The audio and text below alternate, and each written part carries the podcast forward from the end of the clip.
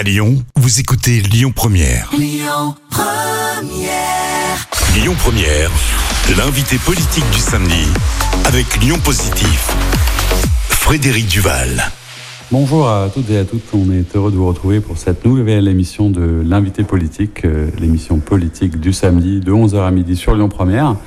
Et euh, pour ce numéro, on est, on est heureux d'être euh, un petit peu sorti de la métropole, un petit peu sorti de Lyon. On est allé à la rencontre d'un maire, euh, j'allais dire, peu médiatique, mais c'est aussi, euh, je crois, un souhait, on en reparlera. euh, pas forcément très connu, mais c'est aussi quelque chose qui lui va. Le maire de Chaponneau, Damien Combet, bonjour. Bonjour Frédéric Duval. Je suis content de, de vous rencontrer et de, de venir dans votre commune, parce qu'en plus on est sorti, on est sur le terrain avec vous, pour parler peut-être de ces maires et à travers vous de tous ceux qu'on voit pas forcément, de ces élus du quotidien qui font euh, tourner leur ville, leur village, qui les aiment, qui font tout un ensemble de choses, avec des sujets, on le verra, qui nous rapprochent aussi de la métropole, puisque vous êtes euh, notamment vice-président du Citral Mobilité, donc vous connaissez bien ces sujets. On va parler avec vous euh, de transition, on va parler de plein de choses importantes. Peut-être découvrir en quelques mots euh, ce que c'est Chaponneau pour ceux qui ne la connaîtraient pas. Comment vous feriez la carte postale de votre commune, monsieur le maire Alors on a l'habitude de dire, mais je crois que c'est repris par euh, beaucoup d'autres communes, que nous sommes la ville à la campagne. Euh, effectivement, on ne peut pas arriver dans le centre de notre commune, on ne peut pas admirer notre clocher face... nous sommes face au clocher au moment où on se parle, donc on ne peut pas voir notre clocher sans être passé par une zone euh, agricole ou naturelle. Euh, c'est 1700 hectares la commune de Chaponneau et euh, 350 hectares urbanisés. Donc vous voyez tout l'espace qui reste pour euh, l'agriculture et, et la nature. Et vous avez encore du coup des, des agriculteurs, euh, je veux dire en exercice, qui ont une activité agricole, des fermes? On en a encore effectivement, on a 13 sièges euh, d'agriculteurs sur notre territoire, euh, dans des types d'agriculture euh, différentes. On a de l'élevage bovin, on a euh, du maraîchage, on a encore euh, quelques arboriculteurs, ils sont de moins en moins nombreux malheureusement. Et puis on a aussi euh, une particularité sur notre commune, parfois un petit peu décriée, c'est que l'on a deux producteurs de sapins de Noël. Oui, c'est vrai que c'est quelque chose qu'on remarque quand on passe. Et pourquoi c'est décrié? Parce que c'est pas forcément euh, des arbres euh, locaux, c'est ça le, le sujet? Mais ce sont pas euh, des arbres qui euh, permettent une agriculture nourricière et que naturellement aujourd'hui on favorise plutôt l'agriculture nourricière. Euh, pour autant, ces agriculteurs, euh, ces producteurs de sapins de Noël, euh, ils ont un rôle important puisqu'ils créent de l'emploi et euh, au moment des fêtes de Noël, euh, ce qui est leur grosse période, ils ont plus de 20 salariés qui travaillent à, à leur côté. Alors pourquoi c'est décrié aussi? Parce que parfois, et il y a des efforts qui sont réalisés de leur côté, on travaille euh, av- avec eux sur ce sujet-là. J'ai d'ailleurs un élu en charge euh, de l'agriculture sur euh, ma commune, Jérôme Crozet, il travaille à côté des, agriculteurs euh, pour euh, les aider aussi à mettre en place euh, des euh, modes d'agriculture qui soient des modes d'agriculture responsables, et c'est le cas avec les producteurs de sapins de Noël. Oui, on va parler de tous ces sujets parce que vous êtes euh, sans étiquette. Hein, je crois que ça aussi, c'est d'ailleurs intéressant de, de comprendre comment et pourquoi on s'engage. Euh, on peut pas parler de Chaponneau non plus, mais on y reviendra sans parler de l'aqueduc du Gier, qui était, euh, je crois, un moment, euh, on en a beaucoup parlé au moment de, de la fameuse mission de Stéphane Bern. Vous étiez un des monuments retenus euh, en Auvergne-Rhône-Alpes. Est-ce que c'est, est-ce que j'allais dire, un avantage ou un inconvénient, un atout ou pas d'avoir un tel monument, c'est aussi connu presque au niveau national, pour un maire d'une petite commune, hein, 9000 habitants en, croissance, mais comment est-ce qu'on gère un tel patrimoine et une telle notoriété? Bien, ça dépend de la manière dont on a décidé politiquement de porter le sujet. Soit on considère que c'est un fardeau, euh, que c'est un tas de vieilles pierres euh, et qu'on n'y voit aucun intérêt. Soit on considère, et c'est mon cas, et celui qui, euh, c'est le, le cas de l'ensemble de mon équipe municipale depuis 2014. Soit on considère euh, que euh, il s'agit d'un pan de l'histoire absolument euh, remarquable, euh, que l'on on a une responsabilité de c'est-à-dire que cette histoire euh, qui a 2000 ans sur notre commune, eh bien, on a pour euh, objectif de la transmettre aux générations euh, futures. Et, dans ce cas-là, eh bien, on s'inscrit dans une démarche, dans un certain dynamisme pour essayer de faire le nécessaire. Effectivement, c'est lourd financièrement. Nous aurons investi d'ici 2024 euh, plus de 2 300 000 euros pour la restauration de ce patrimoine. Mais quand je dis nous aurons investi, nous l'aurons fait en partenariat avec nos euh, partenaires financiers, la région Auvergne-Rhône-Alpes, le département du Rhône, la DRAC, donc le représentant de l'État, bien évidemment, puisque à chaque fois que l'on met 100 euros, la DRAC en met 50 de son côté, donc c'est 50% qui est pris en charge par la DRAC. Et puis on a eu cette chance, vous y faisiez allusion, d'avoir été retenu par la mission Berne dans le cadre de la première édition du loto du patrimoine en 2018. Nous étions le bâtiment, le monument emblématique pour la région Auvergne-Rhône-Alpes. Nous étions présents, le, lac du Cromin du Gier était présent sur les tickets de grattage de, du loto du patrimoine. Et nous avons eu du coup un coup de projecteur médiatique absolument euh, remarquable euh, qui nous a beaucoup aidé euh, dans la levée de fonds que l'on avait engagée avec la Fondation du patrimoine pour aller chercher aussi des fonds privés, des donateurs privés, des entreprises. Et nous sommes également sur ce volet-là beaucoup soutenus à la fois par des donateurs locaux, des habitants de la commune, des entreprises de la commune, mais aussi aujourd'hui par des donateurs qui sont d'horizons bien plus éloignés puisqu'on a des gens de Paris qui font des donc pour la restauration du euh, lac du Cremin du Gier de Chaponneau. Alors on voit que c'est un sujet qui vous passionne, comme beaucoup de sujets d'ailleurs, euh, et c'est le, cas souvent avec les, élus qu'on rencontre, hein, la, passion et l'engagement pour leur commune. Juste sur ce sur pour finir, est-ce qu'on vous évoquez les, sommes qui ont été mises en avant. Euh, est-ce qu'on sait mesurer? Est-ce que parfois on vous demande ce que ça a comme retombée, peut-être pour le commerce ou pour le tourisme ou pour des gens qui connaîtraient? Est-ce que c'est facile à évaluer ce genre de choses?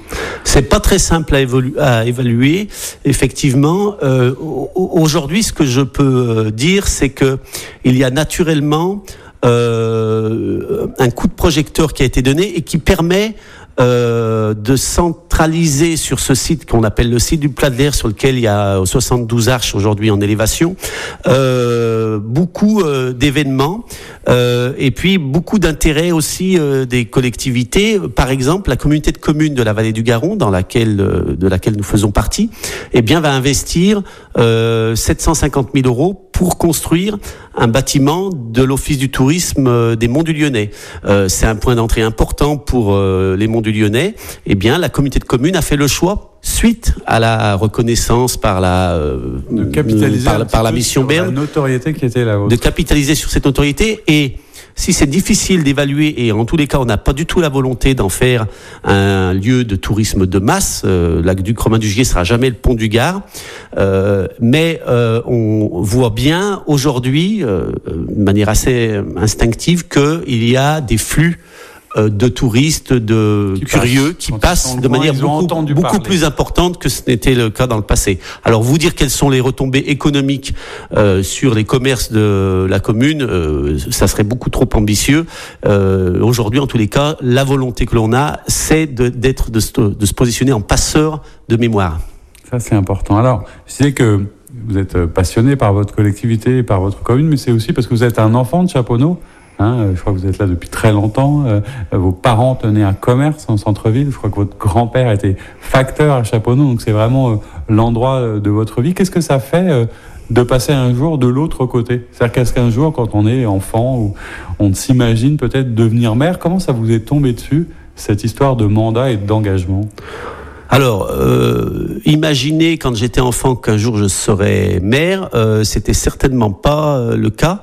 Après, vous dire que hum, j'ai toujours eu euh, une grande estime, un grand respect euh, pour la fonction de maire. Je me souviens de mes euh, prédécesseurs et quand j'étais gamin, euh, je me souviens du docteur Redley qui était le maire de la commune. c'était une institution, c'était une personnalité j'avais toujours une certaine forme d'émotion quand je croisais le maire de la commune. J'ai d'ailleurs toujours appelé mes prédécesseurs Monsieur le maire. Je dis Monsieur puisqu'on a eu que des que des hommes. C'est presque un peu dommage, mais ça changera un jour. On a eu que des hommes qui ont présidé à, à, la mairie de Chaponneau. Euh, donc peut-être que c'était enfoui au fond de moi, mais je peux pas vous dire que j'avais envie d'être maire quand j'avais euh, 15 ans. Effectivement, les choses se sont faites assez euh, naturellement. Je suis devenu maire de la commune en, en 2014 parce que euh, ce qui s'était passé dans le mandat 2008-2014 ne me convenait pas particulièrement et je crois que sur ce sujet-là, c'était partagé par beaucoup d'autres. peut-être que mes fonctions de chef d'entreprise, ma personnalité euh, dynamique. ce qui est important, c'est que vous êtes aujourd'hui très engagé, etc. Mais vous avez conservé, même si vous l'avez aménagé. Vous aviez une vie de chef d'entreprise avec un certain nombre dans le secteur de l'hôtellerie notamment, mais c'était important. Vous étiez déjà bien occupé. Euh, ça vous a aidé euh, Ça a été une contrainte euh, Parce que devenir maire d'une commune comme ça, c'est aussi beaucoup de temps et d'engagement.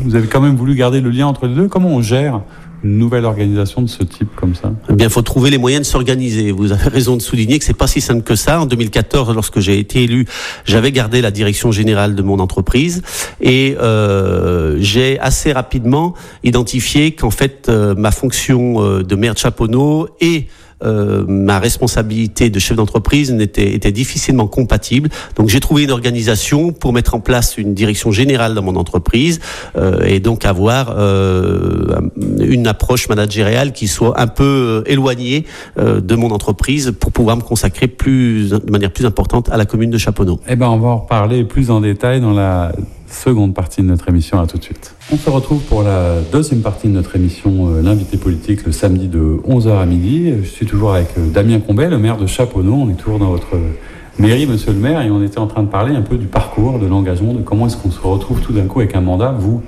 l'enfant de la commune, euh, une organisation, parce que vous avez une activité.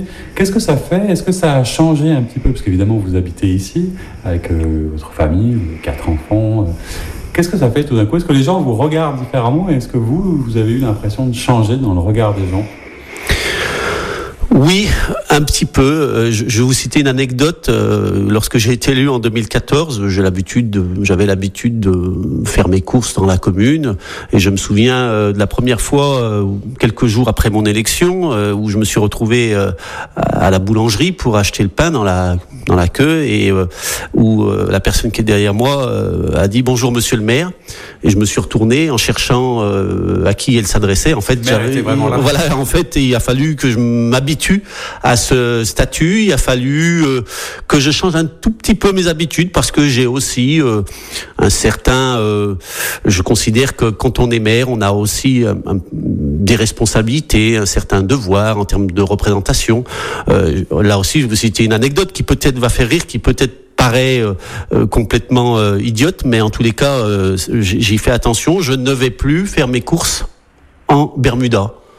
Voilà, c'est quelque chose qui peut paraître euh, surprenant, mais euh, je considère qu'il faut aussi. Que vous avez pris de la vie le costume de la fonction qui va avec, parce que c'est aussi ça qu'on raconte, la, manière dont on sépare aussi la vie publique et la vie euh, personnelle, puisque vous conservez une vie personnelle, même si les gens font pas toujours la part des choses, peut-être dans une petite commune même s'il y a 9000 habitants, les gens se connaissent ou se croisent. Hein. Vous avez à faire la part des choses, et eux aussi? Euh, euh, euh, C'est difficile de faire la part des choses, effectivement. Le dimanche matin, il y a un très beau marché à Chaponneau. J'y vais depuis 50 ans. Je continue à y aller. J'y allais avant maire. Avant d'être maire, j'irai après mes responsabilités publiques. je trouve que globalement, les gens sont raisonnables, si je peux utiliser ce terme-là. C'est-à-dire que j'arrive à faire mes courses dans des conditions et dans un, une, euh, des délais euh, raisonnables. Voilà, voilà, voilà. Mais je suis, mais je suis quand même, euh, je peux pas dire que je suis, je sois pas interpellé, euh, mais globalement ça se, ça se passe bien. Je voulais juste revenir sur la tenue vestimentaire. Ça paraît anecdotique, mais c'est, c'est, pas neutre. Euh, si je, je, dis, je fais attention de pas mettre de short. En revanche, je continue malgré tout à m'habiller normalement. C'est-à-dire j'ai pas besoin euh, de mettre tous les matins mon costume, ma cravate pour venir en mairie. On est dans une commune de 9000 habitants et je dis pas que c'est pas ce qu'il faut faire, mais euh, il faut rester, garder une certaine forme de simplicité et euh, d'accessibilité, si je peux m'exprimer ainsi. Vous évoquiez au début de l'interview le fait que on, on, ne me voyait pas beaucoup dans les médias. C'est pas ce qui m'intéresse et je ne suis pas sûr que ce soit ce qui intéresse les habitants de la commune de Chaponneau. Ce qui intéresse les habitants euh, de la commune de Chaponneau, c'est de pouvoir me voir, mais me voir en vrai, me voir dans les rues, euh, pouvoir m'interpeller. Du quotidien. Voilà. Mais c'est vrai aussi que c'était intéressant de, de, mettre en avant à, travers vous tous ces autres élus euh, qui travaillent souvent dans l'ombre pour, pour le bien et l'intérêt général. on parlait de la commune, on parlait de, de, ces terrains, de ces hectares, de ces agricultures, de l'agriculture. Est-ce que du coup, je suppose que par rapport au projet qui était le vôtre, hein, vous avez été élu en 2014 puis réélu en 2020, euh, qu'est-ce que vous voulez faire de cette commune? Souvent on entend des élus qui se disent euh, il faut euh, à la fois je préserve mon identité tout en accueillant des nouvelles populations et je me développe. On est à 15 minutes de la place Bellecour. On va parler après des mobilités pour voir comment on vient chez vous. Mais comment est-ce qu'on gère? Forcément, il y a un afflux, il y a la question du foncier, il y a la question du développement. Comment on gère le développement d'une commune pour préserver en fait ce qui fait aussi le charme de la commune? Bah, vous avez assez bien résumé. En fait, on, on, a une forme de pression importante euh, et alors qui s'est euh, d'autant plus euh, manifestée avec l'épisode Covid que l'on vient de traverser. Naturellement, on est à 15 minutes de la place Bellecour, ici à Chaponneau, et on sort de chez soi. On peut chausser les baskets, aller courir dans, en pleine nature avec les, les chevreuils et, et, les lièvres en, en, étant, en sortant de chez soi. on a un tissu commercial très dynamique, donc on a tout ce qu'il faut sur sur place. On a un tissu associatif très dynamique aussi, donc on a aussi une offre euh, culturelle, sportive, euh, de loisirs qui est de, de, de, grande qualité sur la commune. Donc finalement, on, on, a, et vous allez me dire que je suis peut-être pas très objectif, quand on habite... C'est rarement le cas, mais c'est normal. C'est rarement le cas des maires, hein, naturellement, mais quand on habite à Chaponneau, on a la chance de pouvoir avoir les avantages de la ville de Lyon, euh, tout en n'en subissant pas euh, les inconvénients. Donc voilà, on a, ça suscite une pression importante sur le volet euh, de l'habitat et euh, la volonté qui est la mienne et celle de mon équipe municipale depuis 2014, c'est de dire il faut maîtriser euh, cette pression. Il faut continuer à développer notre commune, mais sans brutalité. Il faut qu'elle continue à se développer parce que naturellement, la vitalité d'une commune périurbaine comme la nôtre, c'est aussi son développement démographique. Mais il faut que ce soit un développement démographique qui soit modéré, cadencé, euh, non brutal, je viens de le dire. Euh, le développement, qui dit développement démographique, euh, dit développement urbain. Là aussi, il faut faire attention aux formes, euh, à la morphologie euh, des, des, des, de, ce que l'on construit, euh, aux hauteurs de ce que l'on construit, si on veut préserver notre, notre identité. Et puis, il faut aussi penser à rajeunir notre euh, commune sans être dans le jeunisme, c'est important. C'est aussi la vitalité de notre euh, vie euh, communale que d'avoir des jeunes, des, des petits enfants, des, des, des, des, collégiens, etc. Et pour cela, il faut rendre accessible le plus facilement possible notre commune. Vous le disiez, le prix du foncier est très très élevé. Eh bien, il faut qu'on arrive à trouver des solutions et on, en, on en a quelques-unes pour attirer aussi des jeunes foyers sur notre commune et pas nécessairement des jeunes foyers euh, qui aient euh, des revenus euh, hyper importants. on, est on, est content de les avoir, hein, on, ne, on, ne, on, ne, crache pas dessus, bien évidemment, tout au contraire.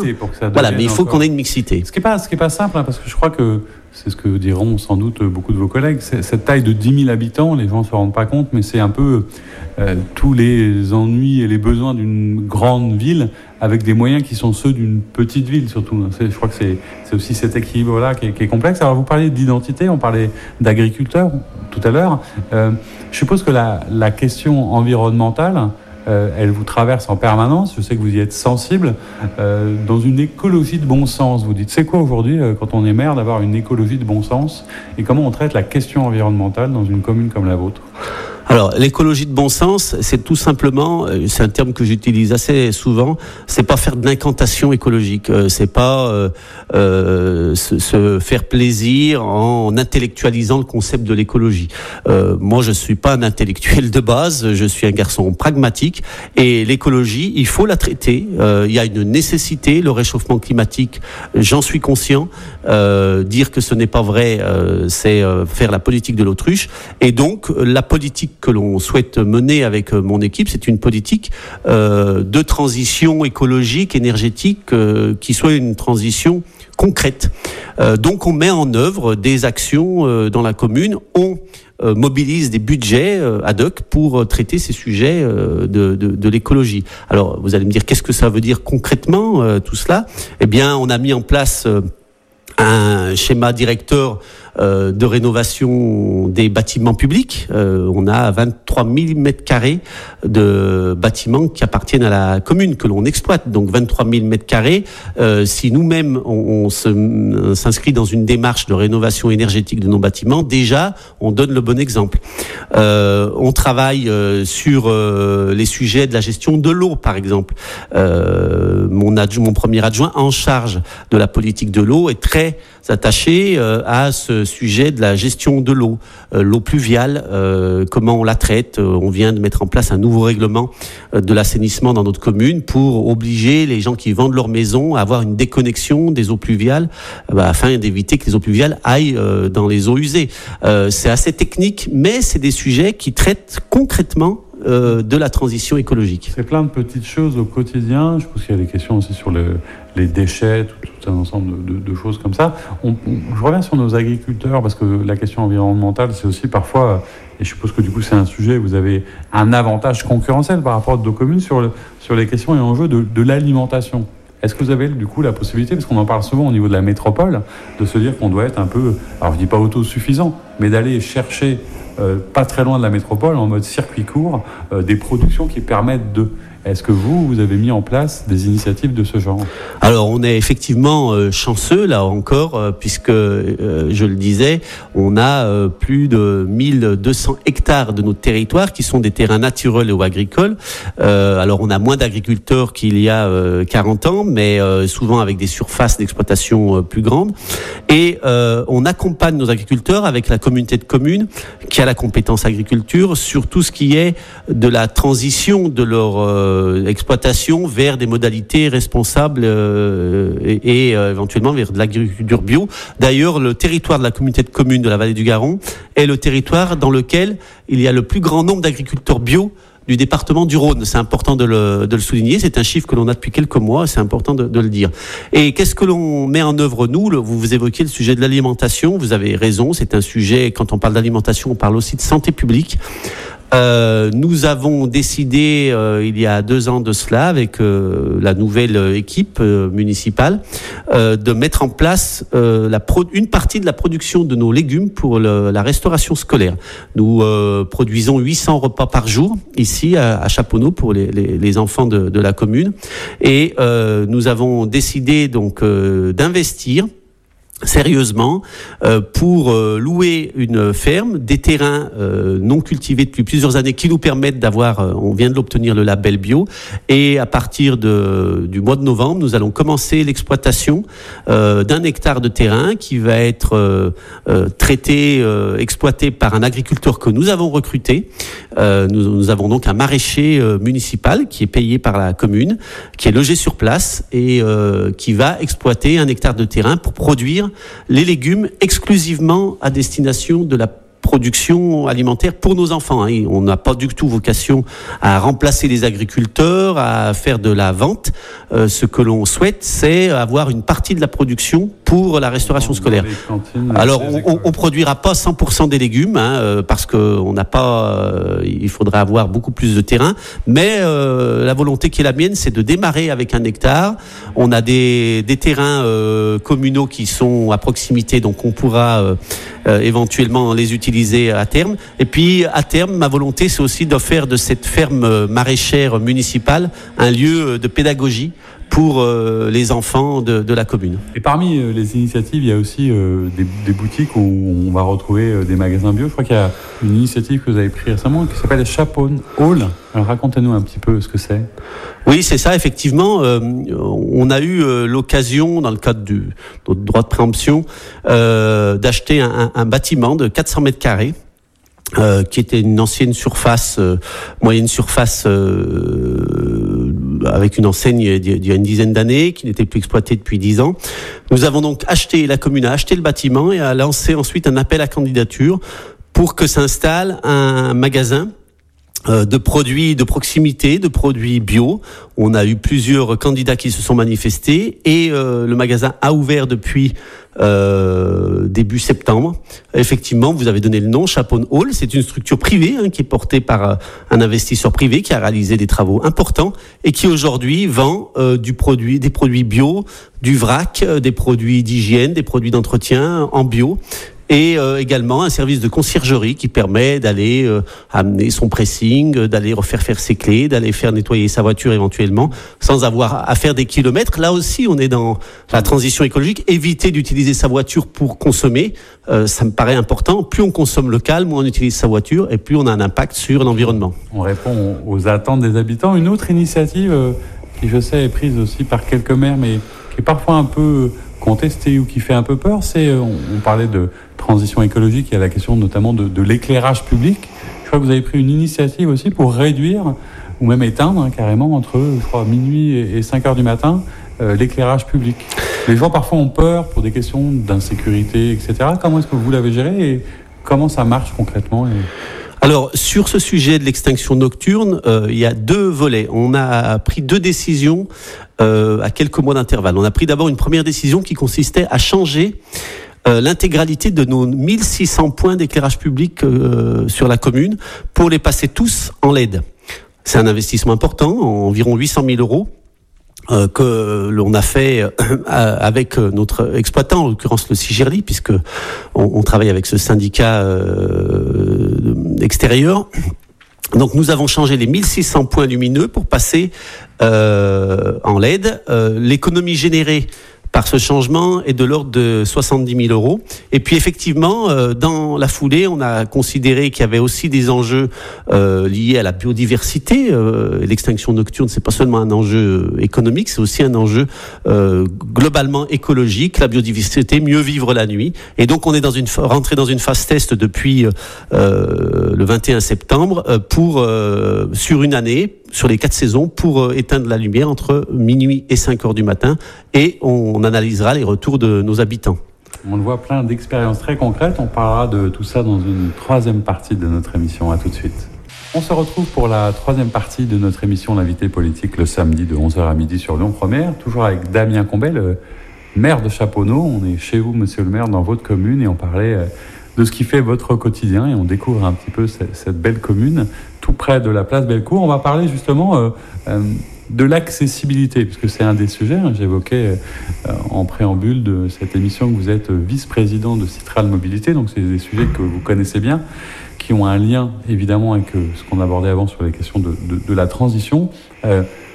pourquoi aujourd'hui la mobilité, c'est un sujet central pour un territoire comme le vôtre? Eh bien, euh, vous l'évoquiez, on, est à la couronne, euh, la première couronne, on va dire, de, la métropole de, Lyon.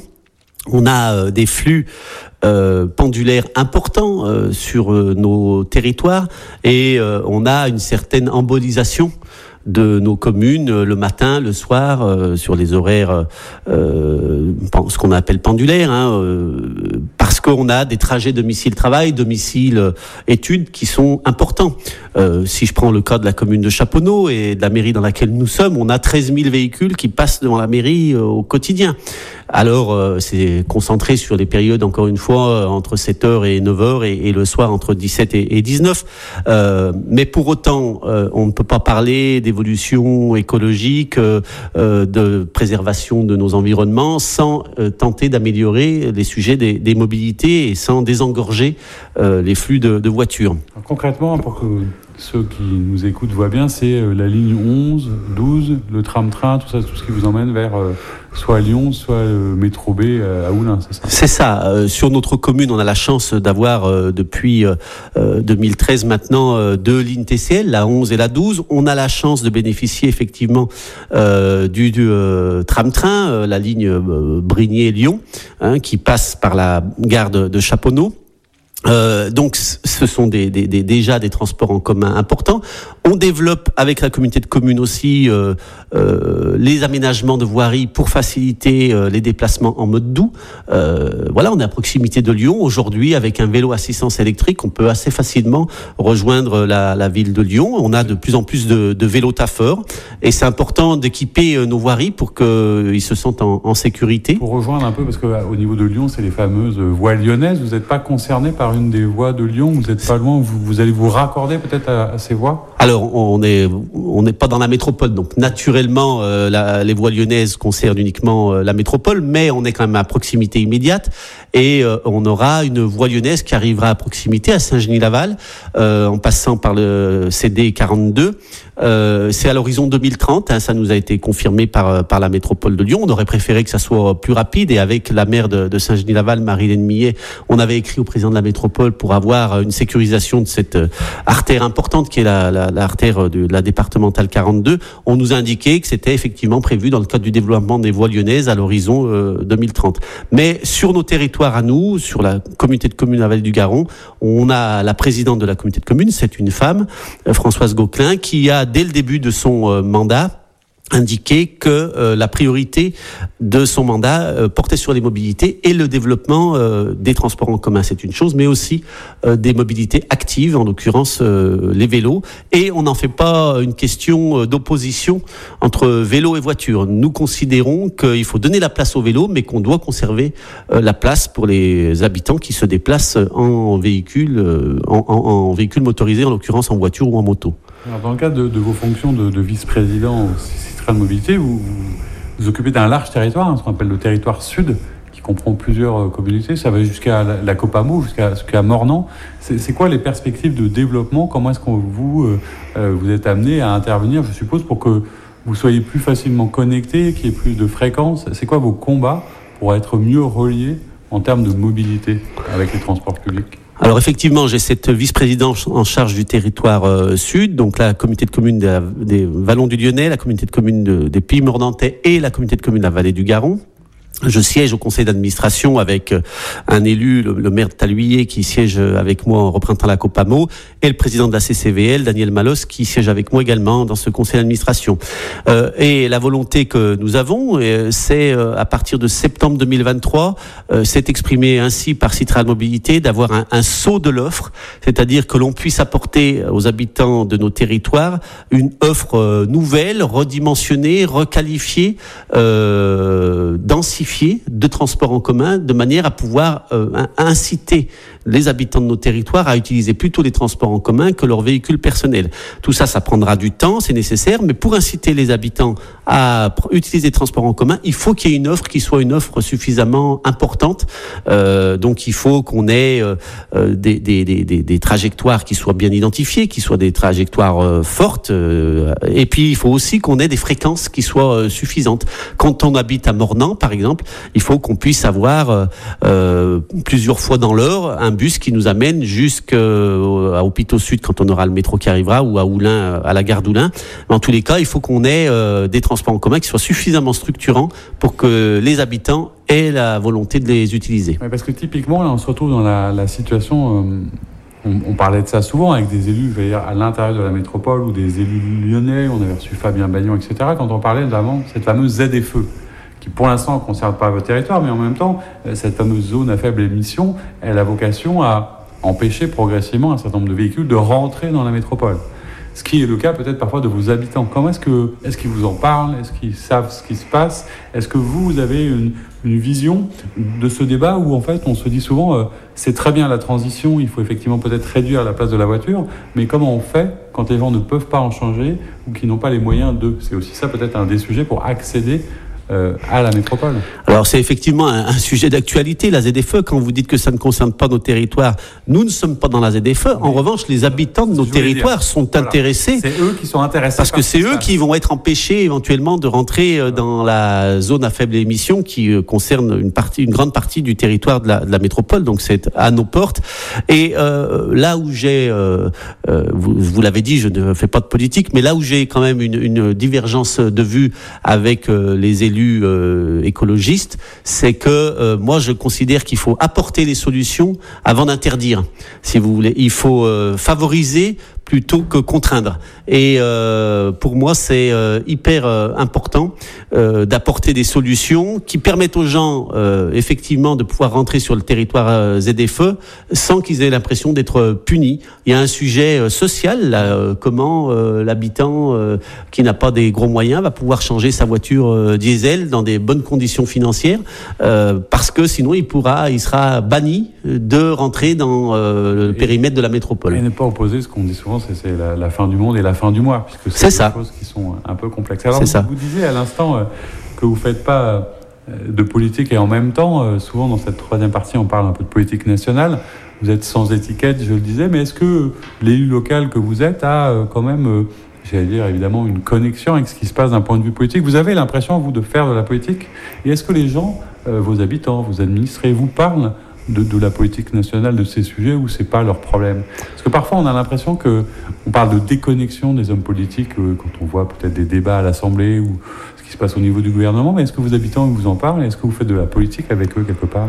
Alors ça va peut-être euh, vous paraître un tout petit peu prétentieux ce que je vais vous répondre, mais moi j'ai l'impression que la manière dont j'exerce mon mandat euh, permet euh, à nos habitants de renouer avec le lien, avec le volet politique, si je peux l'utiliser ainsi, des élus.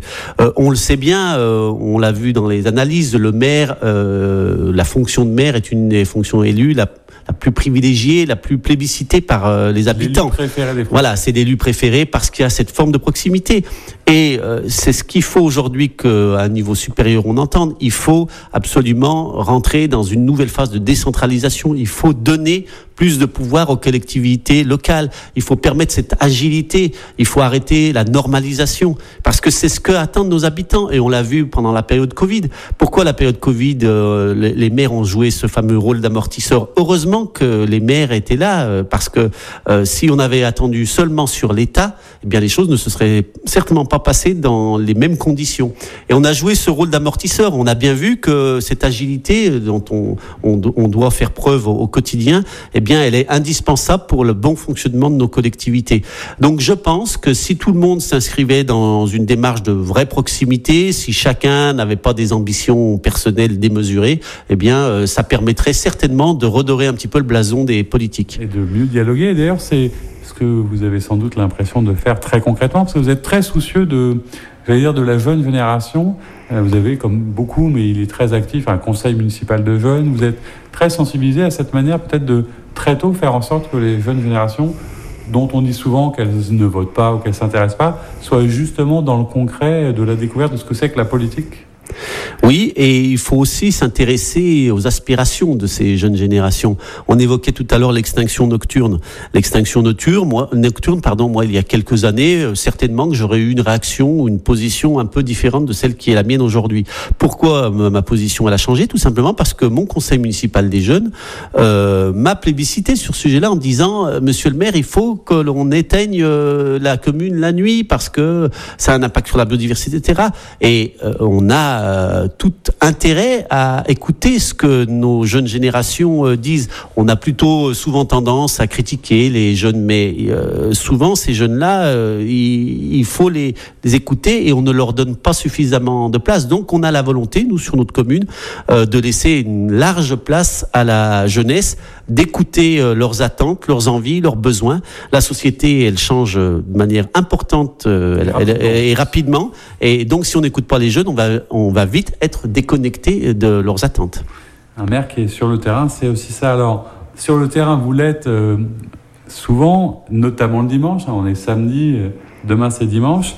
Alors, vous nous l'avez dit rapidement, mais qu'est-ce que vous faites de votre dimanche? Est-ce que, pour reprendre ce qu'on évoquait au, démarrage de cet entretien, est-ce qu'il y a une distinction que vous arrivez quand même à faire euh, entre votre vie personnelle et votre vie publique? Comment est-ce qu'on se protège? Comment est-ce qu'on se ressource quand on est maire? Est-ce qu'il y a un moment où on arrête de penser à sa commune le dimanche, par exemple? Oui, alors euh, la distinction, il y, a, souvent une certaine forme de porosité entre euh, sa vie euh, publique et sa vie privée. moi, je vous l'ai dit, je suis né dans cette commune, j'y ai toute ma famille, j'y ai de nombreux amis. Le dimanche matin, quand je vais faire mon marché, est-ce que qu'est-ce qui est du ressort de ma fonction de maire, qu'est-ce qui est du ressort de ma vie privée? Il y a une forme de porosité. Je, je rencontre plein d'amis, je les embrasse, on boit un café ensemble, on discute. Dans des discussions, naturellement, souvent ressortent des sujets qui sont des sujets qui concernent euh, la municipalité, donc euh, on en discute. Donc euh, il y a une forme de porosité. Mon, mon dimanche, il est souvent consacré à la même chose. le matin, je vais faire le marché, puisqu'il y a un très beau marché. Je rencontre des gens, je fais mes courses aussi pour pour la semaine. J'y vais parfois avec mes enfants, parfois sans, parce que eux, ça les motive pas toujours de me voir hein, me faire interpeller régulièrement, voilà. Et puis, vous l'avez compris, j'ai aussi une forte attache familiale à dans dans, la commune. Donc le dimanche, c'est aussi le journée que je consacre beaucoup à ma famille. J'ai la chance d'avoir encore mes parents, d'avoir encore ma grand-mère qui a 97 ans, qui habite la commune et qui est en pleine forme. Et, et ça me fait toujours plaisir de passer du temps avec eux. Et puis mes enfants, bien sûr, vous avez, vous l'avez dit, j'ai quatre enfants. Et le dimanche après-midi, euh, euh, on va rentrer dans la période la moins agréable. Eh bien, euh, on va reprendre nos activités ludiques autour des jeux de société. C'est un des points forts du, du, du Covid. voilà, on a eu beaucoup de points faibles, mais un des points forts du Covid, c'est qu'on a retrouvé le sens du partage, des, des moments, voilà, en familiaux. On ouvre les jeux de société, les parties de Monopoly, de Uno, les Rami, des jeux de cartes, voilà, multigénérationnels et euh, ça, c'est bon dimanche après-midi. Euh, voilà, j'adore ces, moments-là. Vous faites aussi, je sais, pas mal de sport et vous allez au cinéma. On parlait hors antenne, mais on n'aura pas le temps parce qu'on arrive au bout de cette émission de, ce film sur Simone Veil qui, je crois, vous a profondément marqué et qui est assez bouleversant parce que le personnage est assez incroyable. On, se quitte euh, généralement en musique. Alors, vous avez choisi un titre de Grand Corps Malade qui s'appelle Mesdames. Pourquoi ce choix? Eh bien, euh, je trouve que l'on parle beaucoup, euh, trop, à mon sens, de l'égalité homme-femme. On est obligé de faire de l'écriture inclusive. Ça m'insupporte l'écriture inclusive.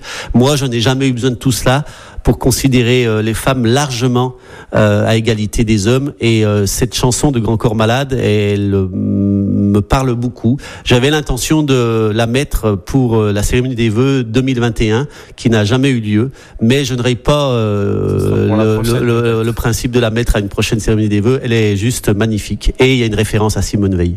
Un grand merci, monsieur le maire, de nous avoir accueillis dans votre commune. On a mieux découvert le quotidien d'un élu. On invite d'ailleurs tous vos habitants, hein, dimanche, ça commence, c'est la fête foraine. On leur donne rendez-vous. Je sais que vous y êtes attachés. Merci beaucoup. Et quant à nous, on se retrouve euh, très vite pour une nouvelle émission. Au revoir. Merci à vous et à bientôt.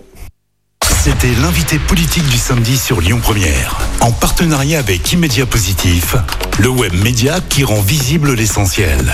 Retrouvez tous les invités politiques en podcast sur lyonpremière.fr et sur immédiapositif.fr. Écoutez votre radio Lyon Première en direct sur l'application Lyon Première, lyonpremière.fr et bien sûr à Lyon sur 90.2 FM et en DAB+. Lyon Première